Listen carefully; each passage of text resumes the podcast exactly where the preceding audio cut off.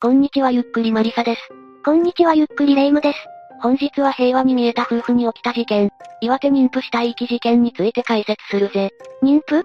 子供が被害に遭っただけでゾッとするわね。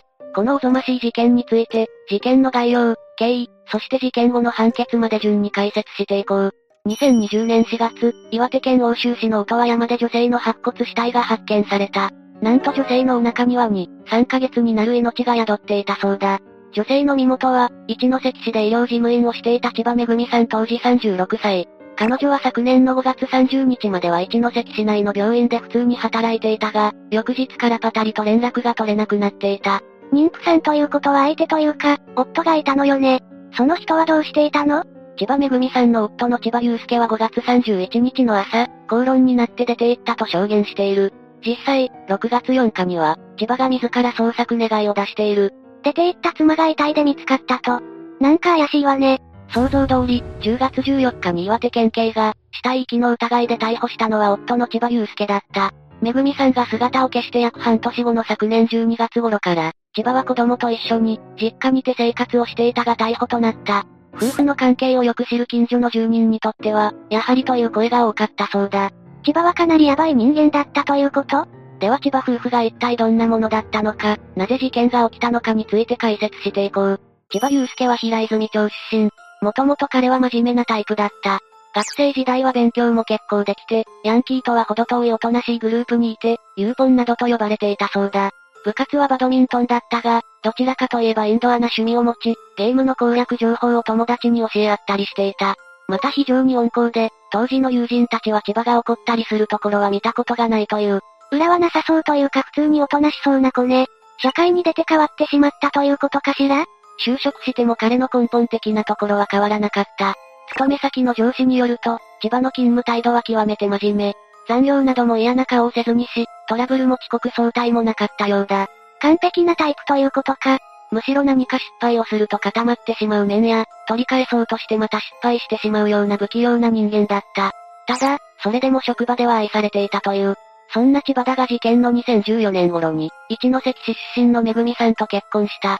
互いの両親はかなり親しいようで、結婚はこのあたりも関係があるようだ。お見合いみたいなものだったのね。めぐみさんはどんな人間だったの？千葉の勤め先の上司によると、めぐみさんは非常に丁寧な人間だった。千葉が仕事中に体調を崩して倒れた際、病院であったそうだ。彼女はこの時丁寧に日頃の礼などを述べたようだ。素敵なお嬢さんだったということね。ちなみに千葉の実家周りの関係はどうだったの？ストレス源などはあったの？千葉は三兄弟の次男で、両親やお兄さん、弟さんとも関係は良好だった。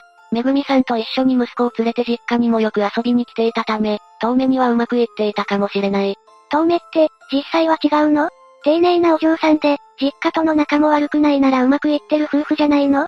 千葉は後に、結婚してからの妻と自分はまるでお嬢様と召使いのような関係だった。と法廷で語っている。それほどまでに夫婦間で上下関係があったようだ。それゆえに自分の周りの夫婦はなぜ皆仲が良いのか？と、日頃から疑問を感じていたようだ。あまりうまくいってなかったのね。もともと千葉は長男が生まれた後、めぐみさんが長男の子育てを優先させるのに不満を募らせていったようだ。またそれだけでなく、話によるとめぐみさんには悪癖があった。実はめぐみさんはかなりの男好きで、結婚してからの男遊びも地元で有名になるほど派手だったらしい。それはなかなかうまく夫婦やっていけないわね。このようにうまくいかない関係の中で、破綻の大きな切片になったのは2018年の出来事だ。千葉が転換で突然倒れ、医師の診断によりしばらく車の運転を止められたんだ。こうなるとめぐみさんは運転ができなくなったことを責めるだけでなく、病人に子供は預けられないと、千葉と子供との関わりを制限してしまった。子供に関わるなって、それはかなりきついわね。でも、もしかして病気を発症して、千葉の性格も暴力的になったから引き離したとか？この時期、めぐみさんは同僚に以下のように愚痴っていたそうだ。長男は私に似ているから大好き。少しでも夫に似ていたなら育てたくない。長男のために二人目の子供は欲しいけど身体の関係は持ちたくない。もう夫婦仲が冷え切っていたのね。そのような冷め切った関係でも夫婦関係は続くが、千葉はある日、めぐみさんの日記を読んでしまった。そこには、もっと給料が高い男と結婚すればよかったこの結婚は失敗と書かれていたという。千葉は常日頃からあんたの給料が安いせいで、私が働かなくちゃならないと解消のなさを指摘されており、強い劣等感に苛まれていたため、日記に衝撃を受けたようだ。めぐみさんは医療事務だもの。稼げる人は稼ぐでしょうね。でも、夫をそこまでこき下ろす必要はないわ。加えて車の運転ができないというのも良くなかった。地方はとにかく車を持っていないと、生活が成り立たない。車を運転して稼ぐというのは、時代遅れでも男性のアイデンティティとして確立していたようだ。これに反するからさらに劣等感があったと。いっそ離婚すれば、劣等感もマシになりそうなのに。千葉に離婚の選択肢はなかったようだ。この理由としては家族の関係があった。先に述べたように千葉の両親とめぐみさんの両親は非常に仲が良かった。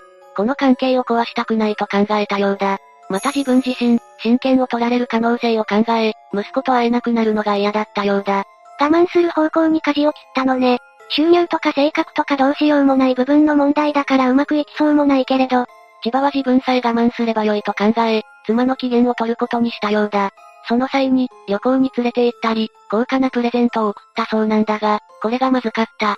実はこの時の金の出所は一部消費者金融から借りた金だった。それでこの場当たり的な行動は、むしろめぐみさんの怒りに火をつけた。サラ金に手をつけるなんて人間のクズと強く罵ったようだ。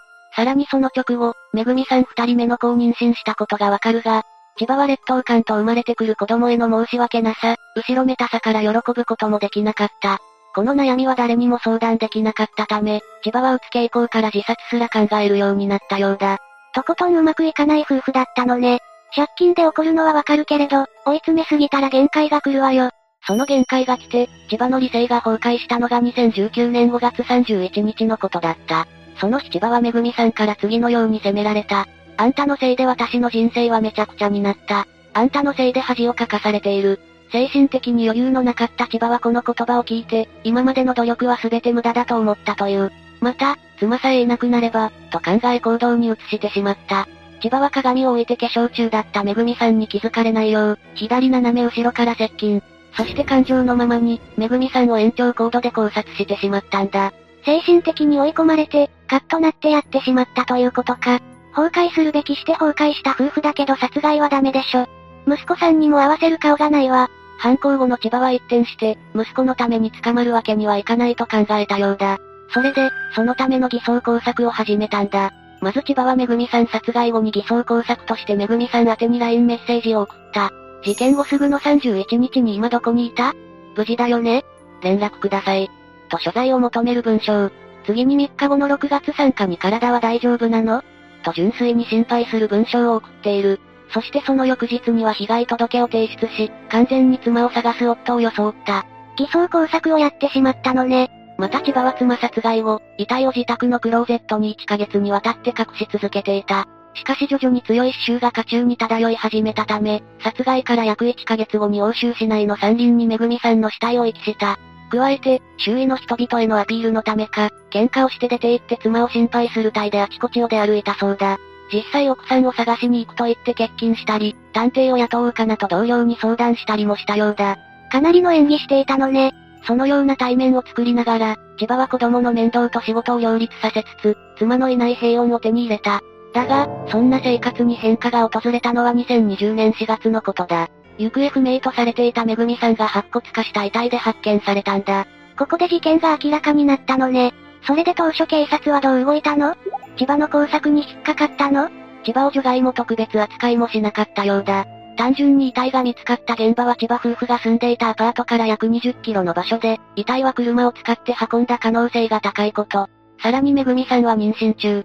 自殺の動機がないことから殺人も視野に捜査を始めた。そのうちに車の移動経路から、千葉が捜査線上に上がり2020年10月14日に逮捕となったんだ。ここまでの工作をした千葉なら罪状認否でもめそうね。実は千葉が逮捕される前日は、千葉の誕生日を祝うために家族が集まっていたそうだ。自分の言動を信じて疑わない家族の姿を見て、これ以上、罪から背を向けてはいけないと犯行を自白する覚悟を決めたらしい。なら裁判ではあっさりいきそうね。では最後に簡単にだが判決に移ろう。裁判において争点となったのは、悪質さだろうか。検察側は、千葉の犯行対応は悪質であり、身勝手で短絡的、強い非難に値する行為として懲役18年を求刑した。こちらは犯行後の隠蔽工作もあり、千葉を長期にわたり収容すべきだと考えたんだ。隠蔽の部分や殺害方法は計画的だったしね。一年も黙ってたあたり、そう思われても仕方ないわよ。一方の弁護側は、事件の引き金となったのは妻だと匂わせた。千葉は妻から病気のことなど自分ではどうしようもないことを非難され、精神的に追い込まれていたと主張したんだ。さすがに精神疾患を主張し無罪を求めることはなかったが、懲役5年から7年が相当であるとしたんだ。夫婦がうまくいってなかったことは確かだけど、殺害まで行くとその懲役は軽く思えるわね。これらの主張に対する、最終的に千葉に下された判決は懲役14年。検察側の休憩通りといかなかったが、やはり犯行が悪質だとみなされたようだ。ちなみに千葉は裁判の最後に私はとても大きな罪を犯してしまいました。と反省の弁を述べた。またその先の償いをしていくつもりだという。一旦事件としては異常だ。一つ気になったんだけど、めぐみさんのお腹にいた子供は千葉の子供なの？千葉とは二人目を作りたくない。って言ってた状態での妊娠は少し変じゃない？わからない。一部では不定に対して激怒したがゆえの犯行と考えられている。ただ千葉がそのことを法廷で述べなかったあたり、千葉の実施という見方もされているようだ。仮にそうだとしたら実施ごと命を奪ったわけか。そこまで追い詰められていた、という見方もできるけれど、やっぱり怖いわ。最後になりますが被害に遭われた方に哀悼の意を表します。最後までご視聴ありがとうございました。